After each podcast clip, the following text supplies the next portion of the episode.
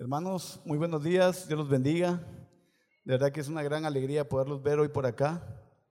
Y de verdad se llena nuestro corazón de verlos domingo a domingo y poder ir identificando a nuevos hermanos, hermanos que nos visitan por primera vez y hermanos que por tema de pandemia no, habían no nos habían visitado hoy.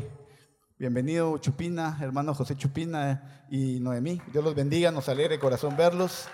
Familia Girón Girón, Dios los bendiga, de verdad, tanto tiempo sin verlos, de verdad nos da una gran alegría y repito a cada uno de ustedes, sean bienvenidos hermanos esta mañana. Eh, en estos domingos anteriores hemos estado platicando o han sido, han habido temas, eh, hemos estado tratando series eh, que tienen que ver con, con la familia. Y hemos nosotros, eh, estuvimos viendo en, eh, en, mayo la serie que se llama Señor, que mis hijos te amen. Y antes, una pausa nada más, eh, un paréntesis. Hoy hay escuela dominical, dominical, así que chicos de 6 años a 12 años, o a 10 años, no me recuerdo bien si es 12 o 10, pero hoy tenemos ya la escuela dominical, hoy estamos activando cada 15 días está programada la, escuela dominical. Así que, por favor, para que puedan eh, trasladarse a la escuela dominical, allá los van a atender con mucho amor los maestros que se han preparado para esto. Bueno, les, les comentaba entonces que en estos, en los domingos anteriores de mayo estuvimos viendo la serie Señor que mis hijos te amen y les quiero contar, nuestro deseo como consejo de la iglesia ha sido poder también tratar y tocar temas que enseñen a nuestra vida la relación que debemos tener y que lo llevemos a práctica, en, práctica. Que la palabra del Señor, que todo lo que nosotros aprendemos no solo se quede como ese aprendizaje, como una información, sino que al mismo tiempo nosotros deseamos de verdad que estos mensajes lleguen a sus vidas y a sus corazones para poderlo poner en práctica, porque la familia es el centro de atención de nuestra iglesia. Los hogares son el centro de atención de nuestra iglesia y es la institución establecida por Dios. Así que cuando donde hay familias sanas, donde hay matrimonios sanos, se pueden preservar, preservar muchas cosas. Así que esos mensajes han sido con ese ánimo, con ese deseo y con esa intención. Y el día de hoy estamos iniciando una nueva serie. Y la serie también, les quiero contar, va relacionada a lo que es la familia. Y le hemos titulado a esta serie, le hemos llamado Doble Vía. Y ahorita les vamos a explicar el por qué doble vía. Eh, y pues así se llama también el título del tema del día de hoy. Así que para que nos dé una explicación por qué le hemos llamado doble vía. Andrea. Hola, buenos días a todos. La verdad que qué bonito y qué bueno es habitar todos juntos y en armonía, como dice su palabra. Y qué bueno alabar al Señor, ¿verdad? Todos juntos. Y hoy la verdad tenemos la bendición de hablar un tema bien importante. Creo que tanto hijos como padres pueden tomar esto de parte de Dios. Yo quisiera hacer una pequeña oración antes de iniciar para que el Señor nos hable y que sea su palabra la que quede sembrada en nuestros corazones. Así que donde está, acompáñeme. Señor Jesús, yo esta mañana, Padre, te pido que sea tu palabra la que sea esa semilla en nuestro corazón, que dé fruto, que sea tu Espíritu Santo hablando a nuestra vida y corazón y que solo seas tú moviéndote en nuestros corazones, Señor que tengamos que tomar lo bueno y que podamos, Señor, llevar a práctica para ser hijos tuyos, Jesús, y mostrarte a ti en la tierra. Te damos gracias y te lo pedimos en el nombre de Jesús. Amén. Amén. Bueno, como les decíamos, el título se llama Doble Vía y es porque tanto en una relación, ¿verdad? No es solo eh, direccional o unilateral, sino que es en ambas partes. Entonces, eh, este tema prácticamente vamos a hablar sobre las expectativas que nosotros los hijos tenemos para con nuestros padres y que los padres tienen para con nosotros los hijos, ¿verdad? Y recuérdense de que la parte más difícil, de verdad, las relaciones interpersonales son las cosas más difíciles de poder sobrellevar. Y definitivamente no lo vamos a poder lograr si no hay una guianza, si no hay una enseñanza, si no hay una práctica. Y pues como decía Andrea, eh, a veces vemos las cosas solo desde un punto de vista y a veces es necesario, o en una muy buena parte, poder ver los dos puntos de vista. Entonces, a veces, por ejemplo, los hijos miran a los padres desde cierto punto de vista y tienen y sienten que creen tener tal vez la razón o esperan ciertas cosas de los padres y viceversa. O sea, el padre también en algún momento también tiene la idea de que el hijo tiene que saber y tiene que aprender, pues primeramente que yo soy su papá, definitivamente, pero no tenemos la oportunidad de poder tener esa comunicación fluida que vaya y venga, una comunicación sana, una comunicación de amor, para que podamos entendernos de la mejor manera. Sí, y tanto eh, creo que humanamente todos tenemos expectativas, ya sea expectativas de vida, expectativas de cómo queremos que nos vaya en cierta situación, expectativas de quiero salir en la, de la universidad en cinco años, quiero estar graduada a los 23, etcétera, etcétera, ¿verdad? Entonces es una situación muy humana y muy real. Eh, vivimos en un mundo lleno de expectativas que sabemos que tenemos que cumplir o queremos cumplir, ¿verdad? O queremos que esas expectativas sean reales y realizadas en nuestra vida, en nuestro corazón, ¿verdad? Pero hablando de esas expectativas, hoy queremos hablar sobre la familia y, como decíamos, específicamente de lo que a veces esperamos. Y quiero empezar con el primer punto y creo que tenemos la expectativa y muy primordial, de recibir amor. Y creo que los hijos todos los hijos queremos sentirnos amados y aceptados por nuestros padres, ¿verdad? Es algo muy importante. Y voy a leer primera de Juan 4:7 y dice: Amados hijos míos, debemos amarnos unos a otros porque el amor viene de Dios. Todo el que ama es hijo de Dios y conoce a Dios. Es algo que no podemos quitar tampoco como hijos de Dios, el amor, ¿verdad? Y si queremos ser buenos hijos y buenos padres, eh, algo que tenemos que empezar es por amar y creo que es un sentimiento decisivo que tenemos desde pequeños, tanto ellos eh, como padres, como nosotros desde que sabemos que ellos son nuestros padres.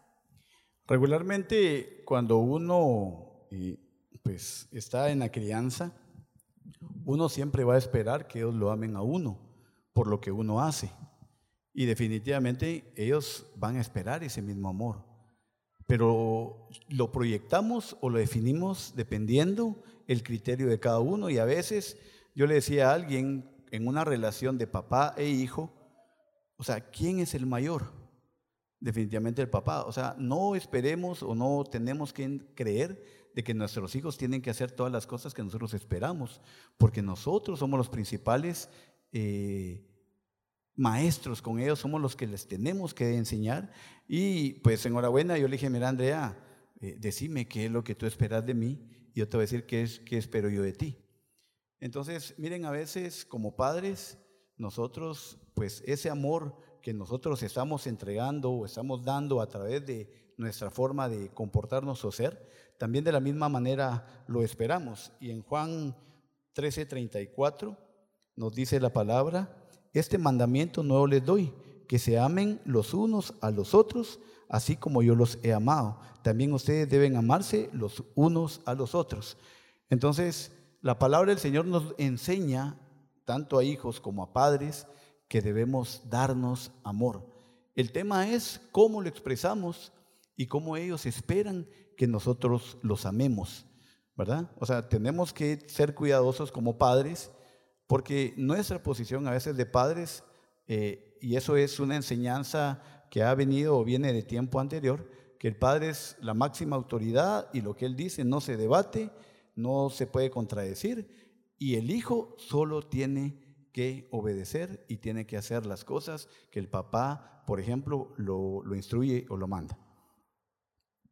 Entonces, de la misma manera que ellos esperan amor, de la misma manera nosotros esperamos amor, ¿verdad? Entonces siempre estamos a la expectativa, siempre estamos con ese deseo de que ellos nos amen de la misma manera. Entonces, nosotros vamos a continuar acá porque hicimos una lista de qué es lo que los hijos esperan y qué es lo que nosotros también esperamos. Sí, y también como hijos, creo que muchos van a sentirse identificados. Nosotros necesitamos comprensión, ¿verdad? Y es que muchas veces queremos que nuestros papás se pongan en, nuestro lugar, ¿verdad? Y que intenten comprender. Y no es porque no lo hagan, no es porque no nos comprendan del todo, ¿verdad? Tal vez las situaciones cambian, los tiempos van cambiando, las circunstancias son diferentes, ¿verdad? Pero la forma en que los hijos a veces esperamos, muchas veces definitivamente la corrección no, no falta, ¿verdad? De parte de los padres, pero esperamos que nos comprendan, ¿verdad? Y en Proverbios 13:5 dice, pon toda tu confianza en Dios y no en lo mucho que sabes. Y es que a veces como jóvenes, como hijos, creemos que, o sea, tenemos la razón en las cosas y que nuestros padres deben comprendernos porque nosotros así lo creemos y así tiene que ser, ¿verdad? Pero no necesariamente. Ellos saben también por qué nos dicen las cosas, saben em, su papel y saben lo que han vivido, ¿verdad? No nos están diciendo las cosas solo porque sí, y a veces la comprensión la recibimos de otra manera. Y esto juega un papel bien importante porque fíjense que nosotros siempre pues esperamos que ellos nos respeten, ¿verdad? O sea, ellos quieren comprensión, pero nosotros queremos que nos respeten, que no estén refunfuñando, que no nos estén debatiendo, que no nos estén diciendo nada, ni nos estén sacando en cara, ni nos digan cosas contrarias a la instrucción que a veces nosotros damos. Y dice en Éxodo 20, 12, honra a tu padre y a tu madre para que disfrutes de una larga vida en la tierra que da el Señor tu Dios. Entonces nosotros pensamos y creemos de que a través de que ellos no digan nada, de que ellos pues definitivamente cumplan con lo que nosotros estamos enseñándoles o pidiéndoles que hagan, entonces nosotros creemos de que ellos tienen que cumplirlo porque eso es parte de la honra. Sin embargo, pues platicábamos con Andrea ese tema y le digo, mira, o sea, tan necesario e indispensable es que haya comunicación entre los, entre los hijos y padres, porque a veces no entendemos o no comprendemos realmente lo que ellos quieren en su momento. Un maestro del colegio donde yo trabajo, él eh, le da clases al área de preprimaria. Y ahí todos los chiquitillos son, pues no pasan de, creo que 90 centímetros, un metro máximo, habrán unos más desarrollados que otros, pero él, me recuerdo yo que él cuando se acercaba con ellos para conversar y platicar algunos temas y darles instrucciones, él no les daba las instrucciones parado, sino que él se arrodillaba, se ponía en esa posición y hablaba con ellos de esta manera. Entonces él me decía a mí, mira, esa es la manera en la que ellos van a poder entenderme porque yo estoy a su altura. O sea, ellos no tienen que buscar una escalera para hablarme, sino que soy yo el que me tengo que arrodillar para poder platicar con ellos y estar en una misma línea. ¿Qué significa con esto? Que de alguna manera, como decía Andrea, nosotros tenemos la experiencia, tenemos el conocimiento y tenemos la sabiduría pero necesitamos nosotros para poderlos comprender y entender sus sentimientos, tenemos que estar en una posición de padres, pero padres con un nivel un poco más abajo para poderlos escuchar y poderlos entender. Y quisiera que me acompañaran a buscar Proverbios 1.8. Si lo tienen ahí. Y dice, Querido jovencito, atiende a tu padre cuando te llame la atención y muestra respeto cuando tu madre te enseñe. Creo que es una enseñanza, algo que la palabra de Dios nos está hablando, ¿verdad? Y es algo que podemos tomar muy en cuenta para que nuestra vida pues no tenga tantas dificultades, ¿verdad? Y podamos tener buenos frutos como hijos. Algo que también como hijos esperamos y que creo que es algo muy importante hoy en día es la atención y el tiempo de calidad. Eh, muchas veces podemos decir, ah, sí, vamos a hablar cinco minutos, sí, qué bueno que solo llegamos a dormir, solo es un tiempo, ¿verdad? Pero el tiempo de calidad va más allá de hablar nada más, es conocer eh, tus preocupaciones, conocer tus molestias, conocer qué está pasando en tu vida. Y creo que el amor es, por eso empezamos con el amor, porque es el árbol que nos lleva todas estas ramas. Y el tiempo de calidad, si no hay tiempo, no voy a conocer y no voy a comprender y no voy a saber todo lo que está sucediendo para poder pues, solventar dudas, solventar problemas, ¿verdad? O poder comprendernos mutuamente. Entonces, eh, el tiempo eh, es algo que hoy en día es muy preciado, es de mucho valor, es algo que nos falta mucho y es algo que puede ayudarnos a solventar muchos problemas. Y lo que pasa es de que cuando ellos piden tiempo, quieren tiempo, lo que pasa es que uno se escuda o se justifica en el trabajo que uno tiene, en, el, en todo eso que uno se está esforzando, uno madruga, uno llega tarde, uno tiene que hacer acá, tiene muchas actividades como padre, como adulto. Entonces uno lo que espera es que ellos valoren el esfuerzo que uno hace.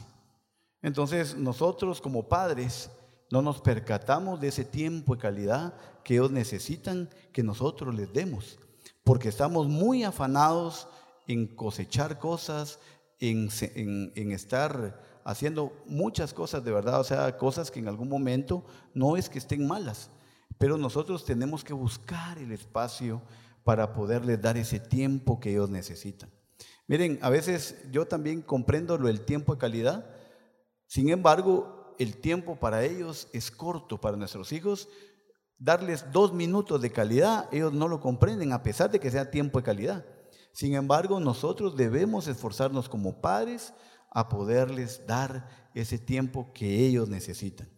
Repito, nosotros nos escudamos con, inconscientemente en eso. Miren, yo recuerdo cuando mis hijos estaban pequeños, yo llegaba muy cansado del trabajo, me tocaba, pues tenía a veces jornadas largas, eh, pero pues cuando llegaba ellos estaban, miren, en la puerta esperando para poder jugar conmigo o para poder platicar.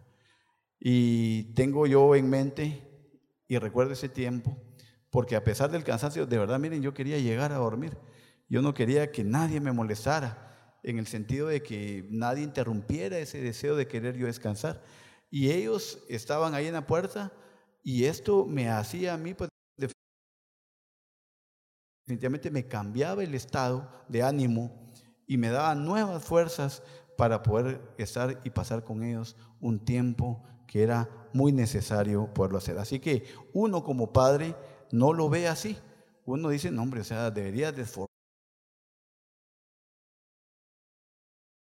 de valorar todo lo que yo hago por ti, en vez de estarme pidiendo tiempo. Tal vez no lo, uno, uno no, no lo dice tan literal, pero uno a veces toma esa posición como padre de familia.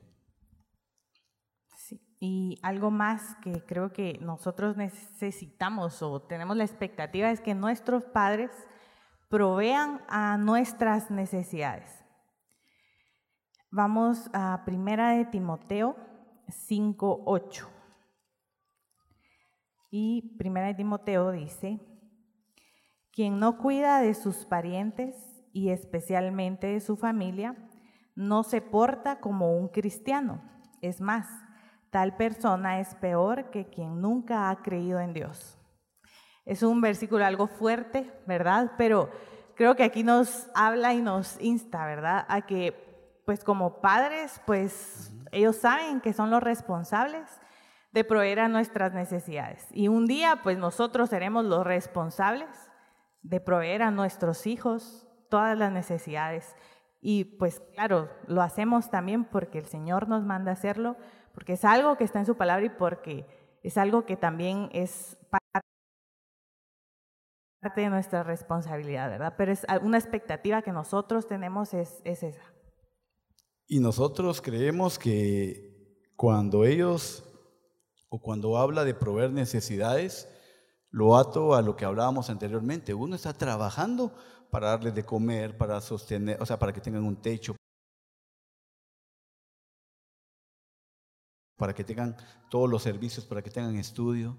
Entonces, uno no ve las otras necesidades que ellos tienen, porque no solo se trata de proveer lo, lo, las cosas materiales. Se trata de poder con ellos proveerles las necesidades espirituales también. Necesitamos nosotros darle ese tipo de provisión. Y lo hablábamos eh, anteriormente de que el alimento espiritual para ellos es muy necesario. Y miren, ellos tienen esa expectativa de parte nuestra y nosotros como padres queremos que ellos sean agradecidos en todo. Como lo dice 1 Tesalonicenses 5:20, dice, den gracias, perdón, 5.18, den gracias a Dios en toda situación. Entonces nosotros les decimos a nuestros hijos, miren, ustedes tienen que ser agradecidos en todo. Entonces esa es la expectativa que uno de padre espera de ellos, que ellos le den gracias a uno por todo, pero también sin uno percatarse de que ellos están teniendo otro tipo de necesidades. ¿Y esto a qué nos lleva? a que si nosotros tenemos las expectativas desde, desde, este punto de vista, sin saber que ellos tienen otro tipo de necesidades, vamos a estar cayendo en el mismo círculo y creyendo y pensando de que nosotros como padres tenemos la razón.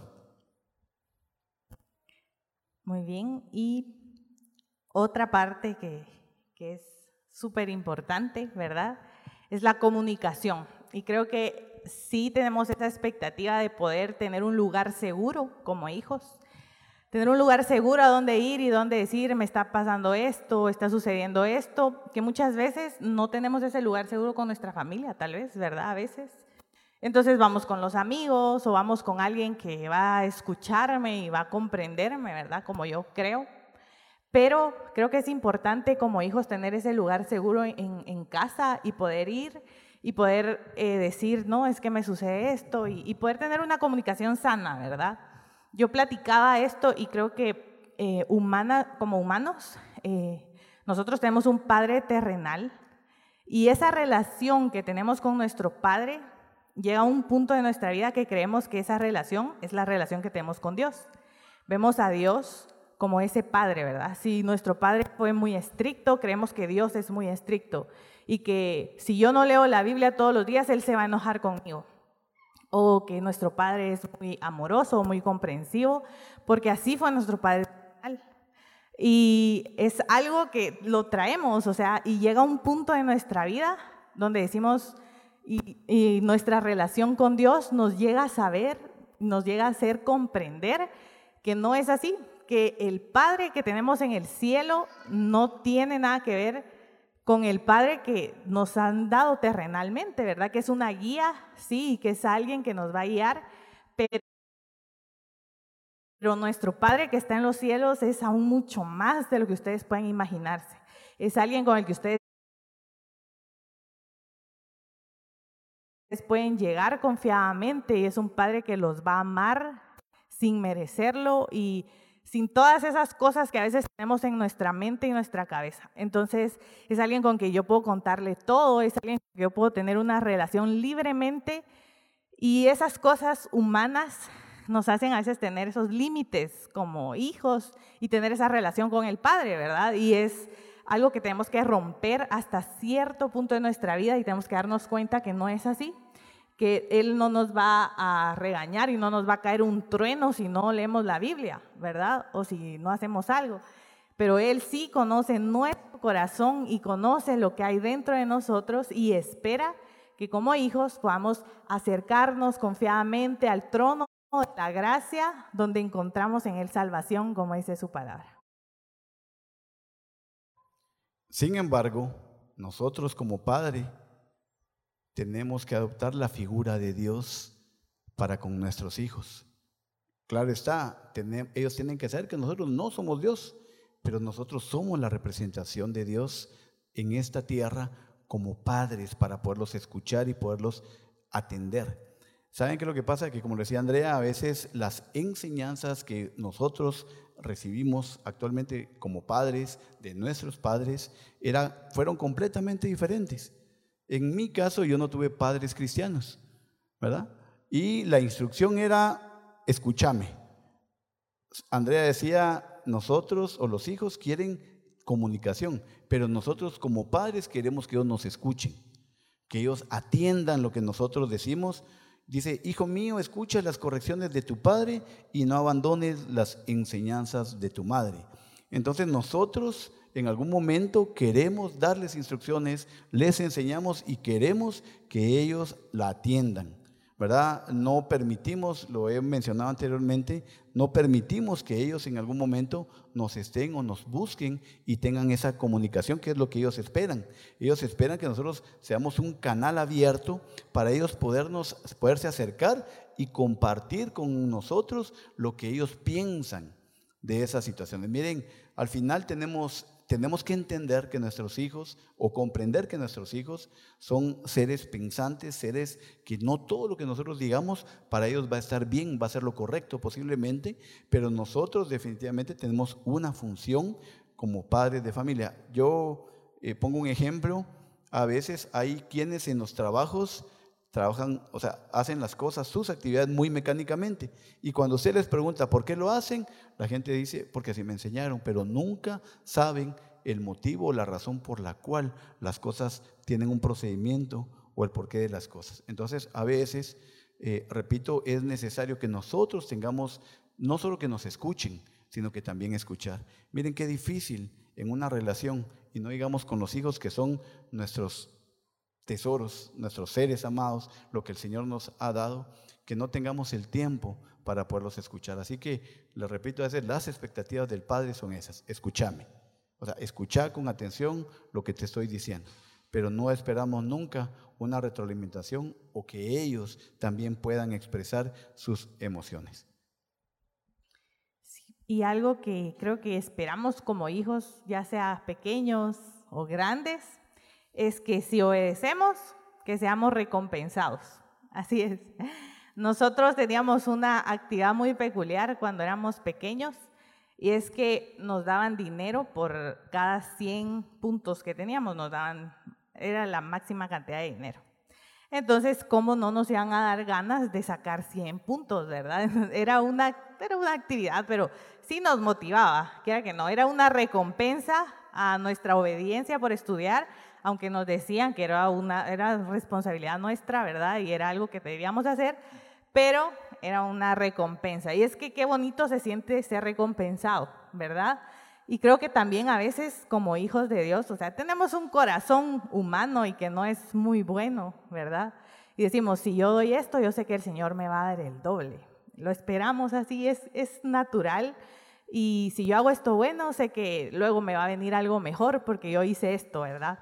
Y como dice Gálatas 6:9, así que no nos cansemos de hacer el bien, porque si seguimos haciéndolo, Dios nos premiará a su debido tiempo. Y es que también es bíblico, ¿verdad? Es algo que si nosotros hacemos el bien y hacemos cosas buenas, el Señor va a recompensar nuestras vidas. Claro, a veces tenemos que tener un corazón humilde y saber cómo hacerlo, ¿verdad? Pero Él a su palabra no falla y es alguien que va a cumplir a lo que ha escrito en, en su palabra y vamos a ser recompensados.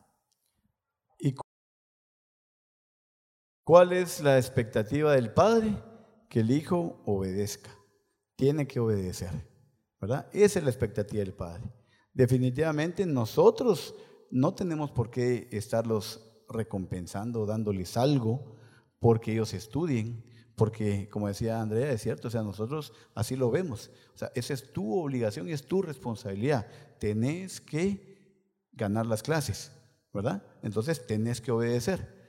O sea, para eso te pago los estudios, ¿verdad? O sea, tanto esfuerzo que yo hago para que no estés estudiando, para que no saques buenas notas, ¿verdad? Para que saques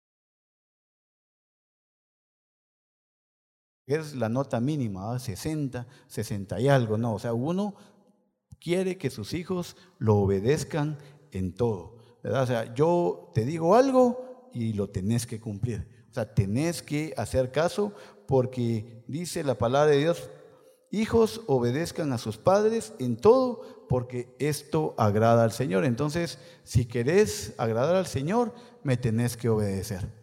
¿verdad? Entonces, les digo, eso es lo que uno espera, la obediencia de nuestros hijos ante cualquier circunstancia de su vida. Definitivamente hay muchas maneras en las que uno puede recompensar a sus hijos, ¿verdad? No es que obligadamente usted le tenga que dar dinero o le tenga que comprar un helado, lo tenga que llevar a pasear. No es exactamente esa la instrucción o lo que uno tiene que hacer, no se trata de eso. Pero uno sabe que los hijos en algún momento siempre esperan algo, porque así son los niños y así son los jóvenes posiblemente, que sean estimados desde cierto punto de vista al esfuerzo que ellos están haciendo. Ellos no tienen la posición de padre, ellos tienen la posición de hijo. Definitivamente no van a ver las cosas igual como las vamos a ver nosotros.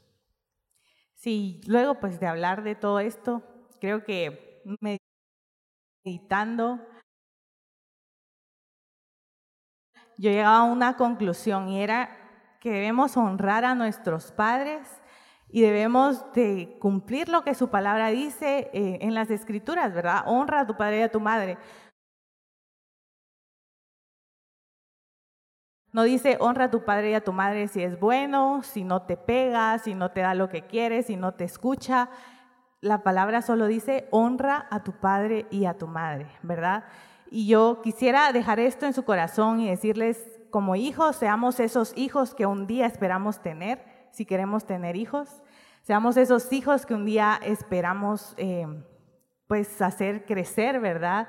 Y, poder darles eso, poder ser esa luz de Jesús en este mundo. Miren, este mundo cada vez va más oscuro que nunca. Y pues nosotros somos los encargados de ser luz, de ser sal en este mundo. Seamos como Jesús, como hijo fue en esta tierra, ¿verdad? Fue eh, un hijo obediente y un hijo que honró a sus padres. Y podemos ser como Él, podemos esforzarnos por ser eh, Jesús en esta tierra. Y la conclusión que os saqué de esto, padres de familia, es la siguiente para mí. En 1 Pedro 2, 9 y 10 nos dice la palabra que nosotros somos linaje escogido de Dios, sacerdotes del Rey, nación santa, pueblo que Dios ha adquirido, para que anunciemos las virtudes de aquel que nos ha llamado de las tinieblas a su luz admirable. Dice que antes no éramos nada, pero ahora somos pueblo de Dios. Antes desconocíamos la misericordia de Dios, pero ahora la disfrutamos plenamente. Padres, el sacerdote es el puente entre Dios y la gente, en este caso, y nuestros hijos. Si nosotros como padres somos real sacerdocio, nosotros tenemos que conectar a nuestros hijos con Dios. Somos ese, ese puente. ¿Qué significa eso, padres? Que nosotros somos quienes tienen que guiar, instruir y llevar a nuestros hijos al pleno conocimiento y al pleno amor del Señor de Dios. ¿Y cómo va a ser esto? ¿Cómo es que ellos lo van a conocer? Lo hemos dicho, a través de nuestros actos, a través de lo que nosotros les enseñemos, a través de la comunicación. Miren, padres de familia, o sea, nosotros necesitamos ser amigos de nuestros hijos también. Definitivamente se marcan las líneas de respeto. Sin embargo, nosotros tenemos que ser esos sacerdotes, esos amigos, para poderlos escuchar y para que ellos sean nosotros seamos, mejor dicho, a quienes ellos corran primeramente a contar todos sus problemas, a pedir auxilio, a poder pedir un consejo, a poder expresarnos de verdad lo que ellos piensan. Y a veces, miren, habemos padres que decimos, yo soy el papá y no puedo ser hijo, perdón, eh, amigo de mi hijo. Pero miren, no podemos tener esa actitud, ese pensamiento, porque si Jesús dijo que Él era nuestro amigo, o sea, Él siendo Dios se mostró amigo nuestro. ¿Por qué nosotros no podemos tomar una posición de esa naturaleza? Así que nosotros como sacerdotes en nuestro hogar tenemos que ser verdaderos líderes espirituales. Tenemos que ser verdaderos protectores. Tenemos que ser para ellos verdaderos proveedores. Así que padres, yo esta mañana también te quiero invitar, te quiero exhortar para que cumplas tu papel de sacerdote en el hogar con tus hijos, que ellos vean en ti un sacerdocio santo, un sacerdocio que a ellos les va a enseñar a conducirse en la vida, que ellos van a poder salir y poder demostrarle al mundo de que en el hogar le enseñaron y lo formaron, lo guiaron para que él no tropiece afuera. Mira, Andrea lo decía, el mundo nos está llenando de tantas cosas que hoy por hoy tú las puedes, o los jóvenes las pueden ver naturales. Incluso uno como padre, uno puede ver que ciertas cosas que se dan, o sea, no tienen nada de malo, pero el Espíritu Santo que está en ti, que mora en ti como Padre, implántalo en el corazón de tu hijo para que el Espíritu Santo lo guíe, le muestre y que él pueda discernir entre lo bueno y lo malo. Pero no permitamos, padres de familia, que ellos busquen terceras personas, que busquen otra clase de consejos a otras afuera. Lo pueden tener amigos, claro que los van a tener, pero que tú seas su amigo, que tú seas su padre, que tú seas su protector, que tú seas su amigo, que tú seas su maestro, que tú seas el que lo instruya en el camino de la verdad. Así que Padre, las expectativas aquí son de doble vía. Ellos esperan, nosotros esperamos, pero si tú, tú haces un camino como la pista del estadio, donde la idea me viene a la mente donde tú das la vuelta y tomas el camino de él y el, hijo da la vuelta y toma tu camino, va a haber mejor comprensión entre ambos y va a haber una mejor relación como familia y como hijos con sus padres. Así que yo quisiera hoy exhortarte y también invitarte a que si tú hoy como hijo, Hoy como padre, tú no has dado ese paso de fe, porque el único que puede hacer ese cambio en tu hogar es Jesucristo en tu vida. Si tú quieres aceptar a Jesús en tu corazón para que Él sea el dueño, el centro de tu vida, yo te quisiera invitar esta mañana a que tú levantes tu mano y que tú puedas decir, Señor, aquí estoy. Yo quiero de verdad ser esa, ese padre o ese hijo. Chicos, ese hijo de cambio. Yo quiero tenerte en mi corazón para poder ser alguien completamente diferente, para poder tener una mejor relación con mi hijo o tener una mejor relación con mi padre. Sí, así que ahí donde estás, puedes cerrar tus ojos y si quieres levantar tu mano, levanta tu mano y Señor, sabemos de que no somos perfectos, reconocemos que aún nos falta mucho por llegar a ser como tú, pero queremos ser como tú, Señor. Te damos gracias por esa cruz, por el sacrificio que hiciste en esa cruz, por amor a mí y a cada uno de los que está acá.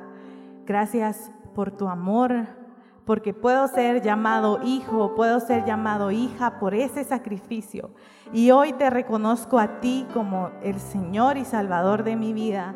Y quiero que tú cambies y que tú renueves mi entendimiento y mi corazón para que pueda caminar como tú lo hiciste y que pueda hacer las cosas que tú hiciste, que pueda vivir de una manera sobrenatural en este mundo y que pueda mostrarte a ti Jesús, porque yo quiero, Señor, servirte a ti, honrarte a ti y permanecer en tu amor cada día. ¿Por quién eres tú, Señor? ¿Por quién eres tú, Jesús? Y te doy gracias con todo mi corazón en el nombre de Jesús. Amén.